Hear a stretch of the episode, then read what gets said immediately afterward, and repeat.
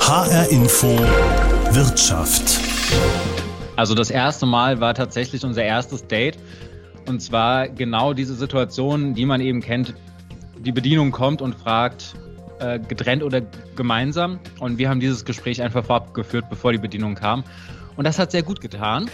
Tja, das liebe Geld. Es gibt tatsächlich romantischeres als das, aber es gibt auch nichts, das sicherer ein Paar ins Schleudern bringen kann als das liebe Geld. Emotional gesehen und auch existenziell.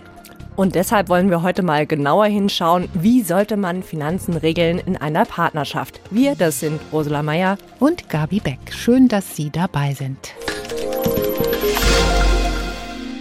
Ja, wir haben uns gedacht, wir schauen erstmal, wie es so läuft bei deutschen Paaren. Und wir waren ziemlich erstaunt, dass das Thema nicht überall wichtig ist. Für etwa die Hälfte aller Paare, so hat es eine Dating-Plattform ermittelt, hat Geld überhaupt nichts mit Liebe zu tun. Das regelt sich schon irgendwie von selbst, denken diese Paare. Aber äh, Ursula, du hast Paare getroffen und die haben dir auch was völlig anderes erzählt, oder? Richtig, ich habe mit Rebecca Weinstein und ihrem Ehemann Lukas gesprochen. Die wohnen beide in Dietzenbach, sind seit über elf Jahren zusammen und die beiden haben von Anfang an auch Geldgespräche geführt, hat mir Rebecca Weinstein erzählt. Geredet haben wir schon immer über Finanzen. Interessant wurde es dann natürlich für uns noch mal mehr, als wir das erste Mal zusammengezogen sind, als es darum ging, gemeinschaftlich zu wirtschaften, einkaufen zu gehen, eine Wohnung zu haben. Ja, und wie war da das Gefühl? Ich meine, Geld und Liebe, das schließt ja sich bei vielen Paaren irgendwie aus. Habt ihr euch da anfangs schwer getan mit solchen Geldgesprächen? Am Anfang war das ja jetzt höchstens mal zusammen in Urlaub fahren, wo jetzt irgendwie größer über Geld gesprochen wurde und dann erst mit dem Zusammenzug, wenn jetzt halt auch irgendwie mal Investitionen getätigt werden müssen, ein neues Bett kaufen oder sonst was und dann haben wir da aber eigentlich kein Problem. Also wir reden da relativ frei drüber ist da nicht gleich unromantisch irgendwie. Nö. Nö. Es ist ja nicht nur Geld eigentlich. Ähm, es steht ja auch für Freiheit, finanzielle Unabhängigkeit, Sicherheit. Was bedeutet euch denn Geld auch in der Beziehung? Also das war uns auf jeden Fall von Anfang an wichtig, dass jeder auch seins hat, dass jeder unabhängig ist. Wir besprechen viel, was zusammen gekauft wird oder was jeder auch vorhat, aber trotzdem war es uns irgendwie auch wichtig, dass ähm, jeder die Möglichkeit hat, sich seine Sachen auch kaufen zu können, auch wenn man es nicht mit dem anderen besprochen hätte, also in der Theorie sozusagen. Aber trotzdem ist es, glaube ich, auch so, dass uns beiden Geld oder Materielles jetzt nicht so extrem wichtig ist. Also wir sind viel unterwegs, wir wirtschaften viel im Garten und ähm, haben beide ein Hobby. Also ich habe ein Pferd und er hat Autos und wir sind jetzt eigentlich auch nicht so ein Paar, was irgendwie große Elektrogeräte braucht oder das beste Handy oder. Und gibt es dann trotzdem auch Streitpunkte beim Geld? Also manchmal, obwohl ich nicht jetzt sagen würde Streit, das sind jetzt auch so Investitionen, die jeder für sich macht, wo wir natürlich schon mal drüber reden vorher, wenn Rebecca jetzt die 27. Decke fürs Pferd kauft. dann frage ich natürlich schon, ob das äh, unbedingt nötig ist, aber machen tut es am Ende eh. Also wir unterhalten uns mal drüber, ob was der andere drüber denkt, aber entscheiden tun wir es alleine. Ja, weil halt jeder auch sein Konto hat. Unser, unser Geld ausgeben, genau. Ihr plant ja auch zusammen ein Haus zu kaufen. Ist es bei so großen Projekten umso wichtiger, klare Regeln miteinander zu vereinbaren? Also in gewissen Teilen schon. Also uns ist schon wichtig, dass ähm, das beide mitfinanzieren und dass es dann natürlich auch beiden gehört. Aber nichtsdestotrotz ist es so, dass wir jetzt seit elf Jahren eigentlich kaum Diskussionen um Geld haben oder auch nie wirklich Streit um Geld haben. Also ich meine, wem der Eigentum dann gehört, das muss man schon vertraglich festhalten. Aber ansonsten sind wir uns sehr sicher, dass man sich da einigen kann. Ja, außerdem haben wir es ja von den Eltern mitbekommen, sowohl auf meiner Seite wie auch auf Rebekkas Seite. Mit Scheidung und dann geht es ums Haus und Grundstück. Keine Ahnung, Rebekkas Seite hat das besser geregelt. Meine Eltern haben sich darüber sehr verkracht. Deswegen sind wir schon beide der Meinung, dass das ordentlich vertraglich geregelt werden sollte, falls es auseinandergeht, so dass es da keine großen Streitereien gibt, obwohl ich glaube, dass wir beide auch Personen sind, die da trotzdem noch drüber reden könnten und die sich das einfach fair aufteilen. Aber sollte vertraglich geregelt sein und selbst wenn jetzt mal, keine Ahnung, beim Abzahlen der eine ein bisschen mehr zahlt als der andere, ich glaube, das würde sich relativ gleich halten, so wie wir es sonst auch machen mit Einkäufen oder ähnlichem. Das waren Rebecca Weinstein und ihr Ehemann Lukas, die mit mir erstaunlich offen gesprochen haben über Finanzen. Und da merkt man auch richtig, obwohl beiden Geld nicht wichtig ist, haben diese Geldgespräche ihre Beziehung gefestigt und dazu geführt, dass sie sich beide miteinander wohlfühlen. Und da gehören offenbar klare Regelungen dazu, auch wenn die beiden interessanterweise keinen Ehevertrag haben, obwohl sie miteinander verheiratet sind. Tja, und wie wichtig und sinnvoll dieser Ehevertrag sein kann, darauf kommen wir später nochmal zu sprechen. Hast du die beiden auch gefragt, was mich wirklich noch interessieren würde, wie viel sie eigentlich verdienen? Ja, das wollten Sie mir nicht sagen. Das kann man ja auch verstehen. Aber Sie verdienen etwa gleich viel. Da ist also keiner vom anderen abhängig und das macht die Sache sicher leichter. Denn generell gibt es da in Beziehungen oft Gehaltsunterschiede, weil Frauen im Schnitt 18 Prozent weniger verdienen als die Männer. Das hat zuletzt das Statistische Bundesamt mal wieder ermittelt. Das kommt ja oft daher, dass Frauen häufiger schlechter bezahlte Berufe haben und dass sie seltener Chefposten bekommen. Sie arbeiten in Teilzeit oder haben Minijobs, weil sie ganz einfach für die Familie da sein müssen. Tja, und auch Corona dürfte die Finanzen in vielen Familien gründlich durcheinander gebracht haben, wenn viele auf einmal in Kurzarbeit sind oder ihre Jobs gleich ganz verlieren. Und auch dann ist Streit programmiert, auch weil man sich im Lockdown quasi auf der Pelle sitzt. Genau, das hat mir eine Paartherapeutin erzählt. Das war Yvonne Kessel aus Frankfurt. In den Paarkonflikten geht es meist um die Verteilung des Haushaltseinkommens. Dabei zeigt sich, dass die Bedeutung des Geldes nicht geschlechtsneutral ist. Männer verbinden Geld am häufigsten mit Erfolg und Macht, Frauen dagegen mit Sicherheit und Selbstständigkeit, sagt zum Beispiel auch der Frankfurter Sozialpsychologe Professor Dr. Dr. Rolf Haubel. Das ist ja interessant. Das wollen wir auf jeden Fall mal genauer wissen. Hören wir mal rein in dein Interview mit der Paartherapeutin Yvonne Kessel. Das Thema Geld ist ja sicherlich nicht das erste Thema, mit dem Paare zu Ihnen kommen. Aber nichtsdestotrotz könnte ich mir vorstellen, dass das Thema Geld äh, so ein bisschen unter der Decke äh, schwebt, äh, hinter anderen Konflikten. Ist das richtig? Ja, das ist absolut richtig. Also die meisten Paare sprechen, wenn sie äh, in die Paartherapie kommen, erstmal nicht unbedingt über die Finanzen und über Geldthemen. Man merkt dann aber relativ schnell, dass hinter einigen Themen einfach ähm, tatsächlich auch das Thema Geld dann steht und äh, die Paarbeziehung durchaus sehr negativ beeinflussen kann. Das ist ja auch ein explosives Thema, wenn Sie das dann so rausbuddeln, sagen wir mal, das Thema, oder? Ja, das ist sehr explosiv. Also das ist auch ein Grund, warum viele Paare das einfach ungerne ansprechen. Also es ist wirklich ein Thema, was gemieden wird oder so ein bisschen auch so eine Art Tabuthema, wo man dann äh, wirklich auch Paare manchmal ein bisschen ähm, drauf stoßen muss, wirklich zu sagen, ach, wir müssen da mal drüber sprechen. Da ist so ein bisschen der Eindruck da, gibt es ein Problem an der Stelle. Ähm, das, das kann sehr explosiv werden, weil äh, einfach das auch ein hoch emotionales Thema ist an der Stelle dann kann man ja erstmal nicht äh, sich vorstellen, dass äh, Finanzen emotional sind. Was ist da der Hintergrund? Was ist der größte Konfliktstoff? Warum kann es denn so explosiv werden? Ja, die größte Schwierigkeit ist eigentlich äh, gegeben, wenn die Ressourcen und in dem Fall eben die, das Geld ähm, sehr unterschiedlich verteilt ist. Also häufig ist es einfach ein Problem, wenn ähm, die Partner eine sehr unterschiedliche finanzielle Lage haben. Also der eine eben sehr viel hat und der andere äh, sehr wenig. Ähm, Thema kann es auch sein, wenn, wenn beide Partner äh, relativ wenig ähm, finanzielle Mittel zur Verfügung haben ähm, und wenn sich eben aus dieser finanziellen Ungleichheit Abhängigkeiten ergeben.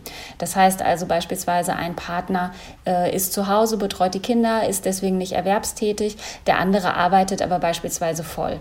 Das kann gut gehen, kann aber auf der anderen Seite auch tatsächlich für viele Probleme in der Beziehung sorgen, weil diese finanzielle Abhängigkeit häufig auch emotionale Abhängigkeit äh, schafft an der Stelle und ähm, damit dann auch wieder einfach Paarprobleme äh, verstärkt oder überhaupt erst aufkommen lässt.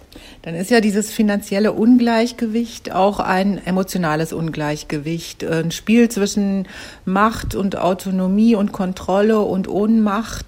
Was raten Sie denn äh, den Paaren? Wie können sie aus dieser Verstrickung rauskommen? Ja, also wer, wer das Geld hat oder wer finanzielle Mittel hat, hat natürlich Freiheit. Ähm, der kann darüber entscheiden, was tue ich, wie tue ich es, wie lege ich mein Geld an.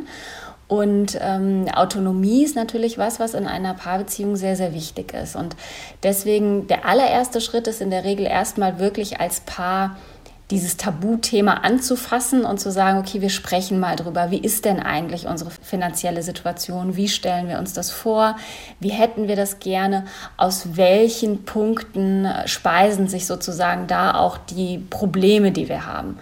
Und ein zweiter Schritt wäre dann an der Stelle zu gucken, wie können wir es schaffen, dass wir beide beitragen zu unserer äh, finanziellen Situation? Wie können wir es schaffen, dass wir uns beide Autonomie erhalten dadurch, dass wir vielleicht beide die Möglichkeit haben, erwerbstätig zu sein? Dass wir beide sozusagen einen Beitrag leisten, weil das natürlich auch wieder viel mit Wertschätzung zu tun hat.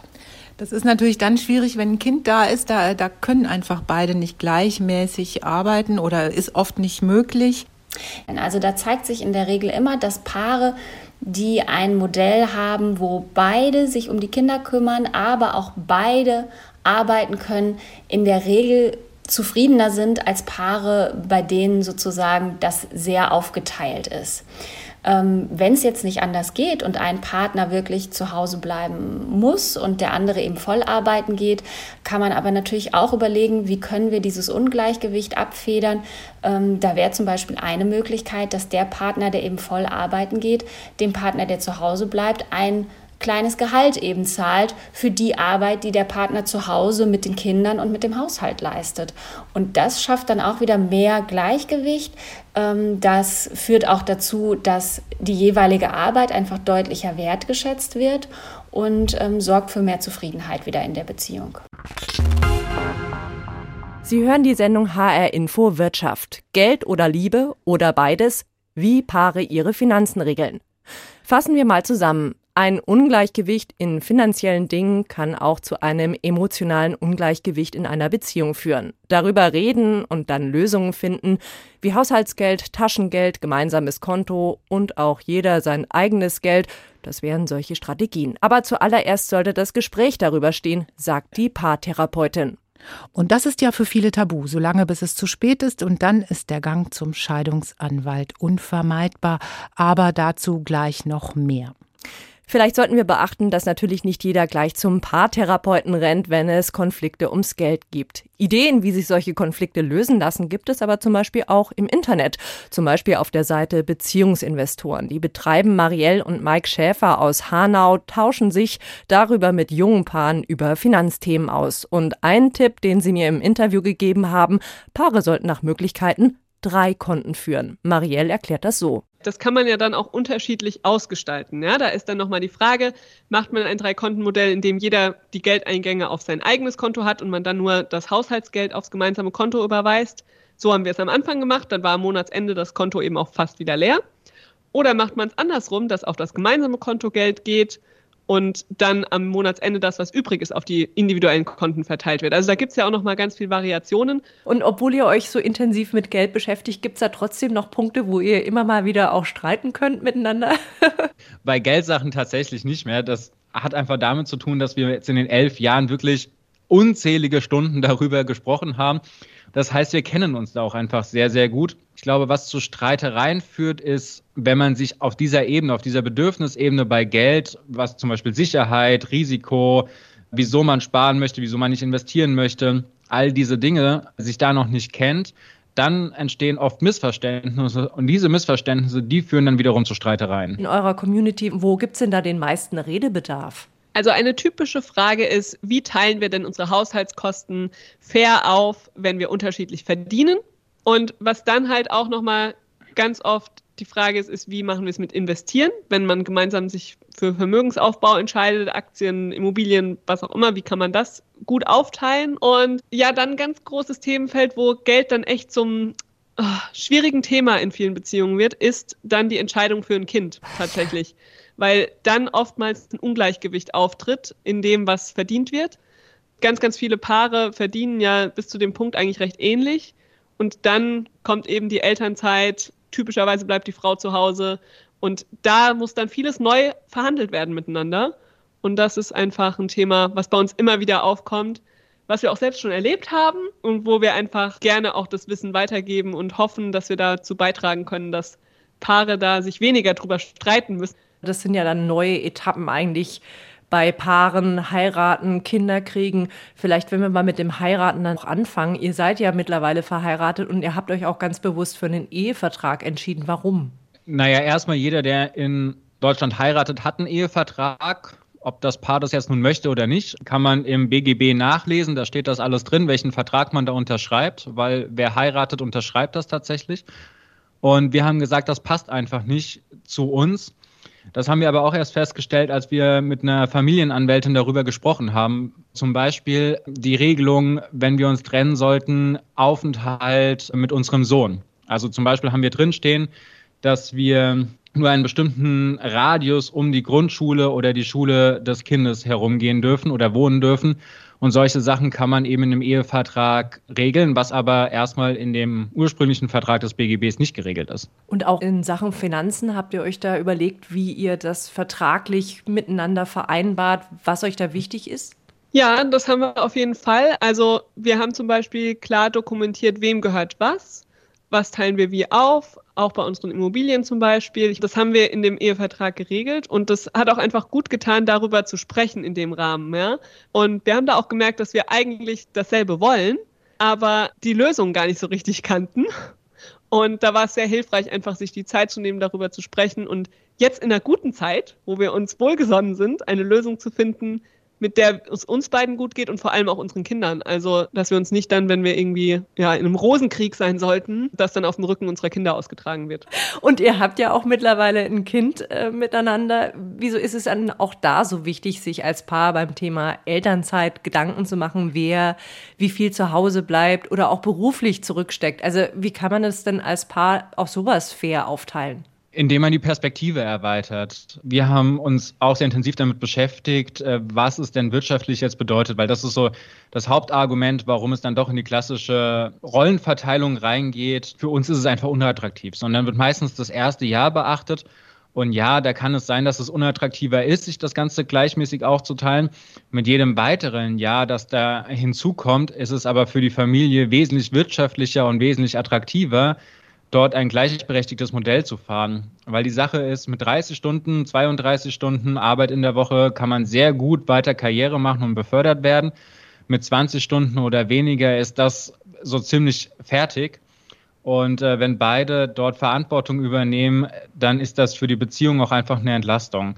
Äh, bei dem Mann ist es einfach so, wenn er der Alleinverdienende ist, hat er eine riesengroße Verantwortung zu tragen, was jetzt gerade in dem letzten Jahr unter Corona bitter zu Vorschein gekommen ist, wenn da Kurzarbeit oder Entlassung tatsächlich anstehen. Und äh, für die Frau ist es einfach ein riesengroßes Mental Load Problem und natürlich dann auch in die Altersarmut reinzurutschen. Also man hat 18 Jahre lang Kinder großgezogen, dann kommt mit 55 die Scheidung und die Rente liegt bei 600 Euro. Und das kommt eben durch solche Modelle zustande. Die Meinung von Marielle und Mike Schäfer aus Hanau, auch bekannt als Beziehungsinvestoren.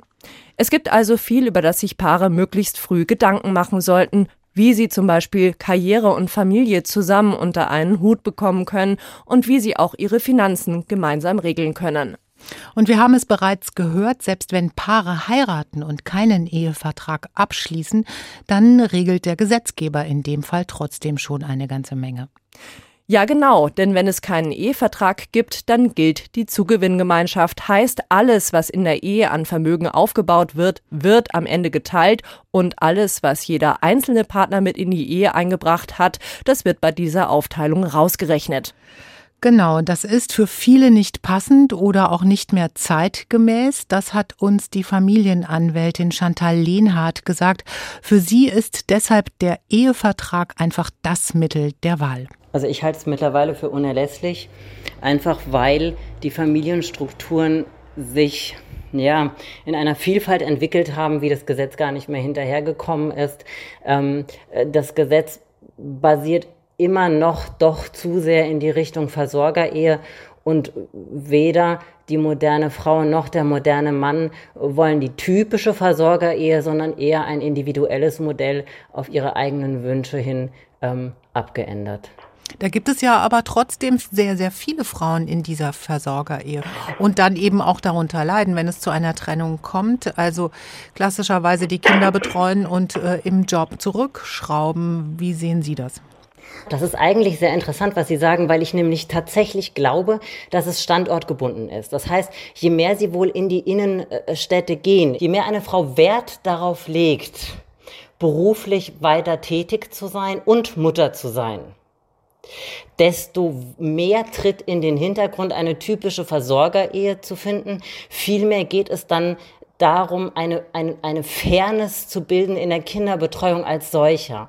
Ja, das ist ähm, natürlich ein finanzieller Aspekt, aber dann geht es eben eher äh, darum, eine Rekompensation zu finden für die Zahlungen äh, des, äh, der Betreuung als solcher. Ja, ähm, wenn eine Frau arbeiten geht, dann hat sie natürlich weniger äh, unterhaltsrechtlichen Anspruch. Und wenn eine Frau arbeiten gehen möchte, äh, dann muss ihr eben auch bewusst sein, dass dieser Unterhaltsanspruch nicht, nicht besteht. Und ähm, je mehr sie eben in die akademische äh, Richtung gehen, ja, äh, desto mehr werden sie dann eben auch Frauen finden, die gerade eben Wert darauf legen, dass auch ihr Vermögen und ihre Einkommensverhältnisse durch ehevertragliche Regelungen geschützt werden. Und es ist mitnichten so, dass es nur noch die Männer sind, die mehr verdienen als die Frauen.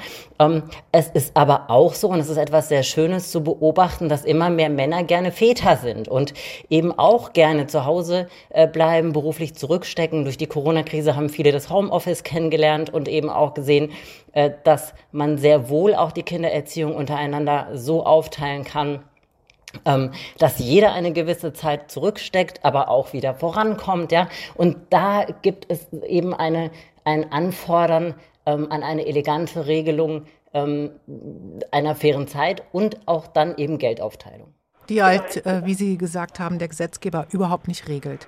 Das heißt also, Ehevertrag wäre das Mittel der Wahl, um äh, irgendwie lange äh, glücklich miteinander zu leben, mit der Aussicht, dass man eben eigenverantwortlich ist. Äh, ist das, was Sie den Paaren mit auf den Weg geben? Und es ist auch sehr interessant, was Sie gerade gesagt haben, dass eben die Männer ganz äh, häufig inzwischen auch in diese Rolle versorgt zu werden äh, rutschen und äh, das überhaupt nicht an irgendwelchen Geschlechtern festgemacht werden kann mehr. Richtig. Das heißt, also die jungen Paare kommen zu Ihnen und sagen, wir wollen also einen Ehevertrag. Was sind da die drei Tipps, die Sie ihnen geben? Wie regeln Sie das? Das, das, das Schwierigste am Ehevertrag ist, dass man in die, in die Zukunft regelt. Das heißt, man regelt einen Zustand, ähm, von dem man gar nicht weiß, wie reagiert man denn, wenn der eintreten würde. Sprich, meistens kommen die Paare zu mir, wenn sie noch gar kein gemeinsames Kind haben. Und die Geburt eines Kindes verändert äh, schlichtweg alles, was die Gestaltung einer Familie betrifft und ist auch das, was äh, so schön es ist, Mutter oder Vater zu sein, die meisten Konflikte birgt.